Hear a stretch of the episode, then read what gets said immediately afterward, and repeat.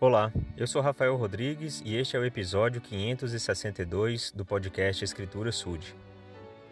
A mensagem de hoje poderia ser direcionada àqueles jovens que estão em dúvida se devem servir como missionários de tempo integral na igreja ou que estão adiando essa ida para o campo missionário por algum motivo, mas que ainda não se dedicaram a fazer essa obra como o Senhor espera, né?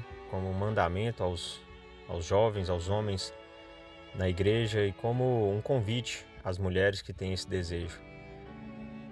Mas essa, essa mensagem, essa escritura que vou compartilhar hoje se aplica a todos nós. O Senhor disse num contexto em que chamava um homem para servir, mas acredito que ela é uma aplicação geral para todos porque sempre podemos melhorar neste ponto. A Escritura é Doutrina e Convênios, na seção 53, versículo 2. Eis que eu, o Senhor, que fui crucificado pelos pecados do mundo, te dou o mandamento de que renuncieis ao mundo. Então, o Senhor ele quer que nós possamos abrir mão das coisas do mundo em favor da obra dele.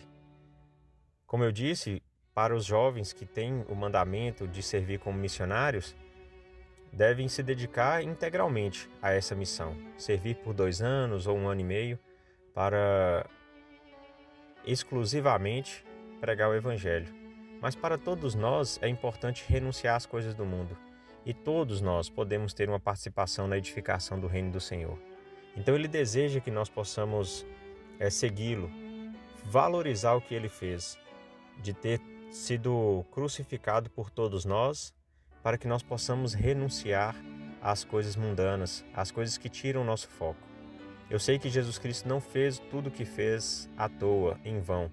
Sei que ele fez com o propósito de que nós possamos ser melhores. E se nós utilizarmos desse poder capacitador da expiação e de podermos valorizar o que ele fez, então realmente vamos ter um significado maior em nossa vida, vamos alçar voos maiores nessa nossa proposta aqui na Terra. Em nome de Jesus Cristo, amém.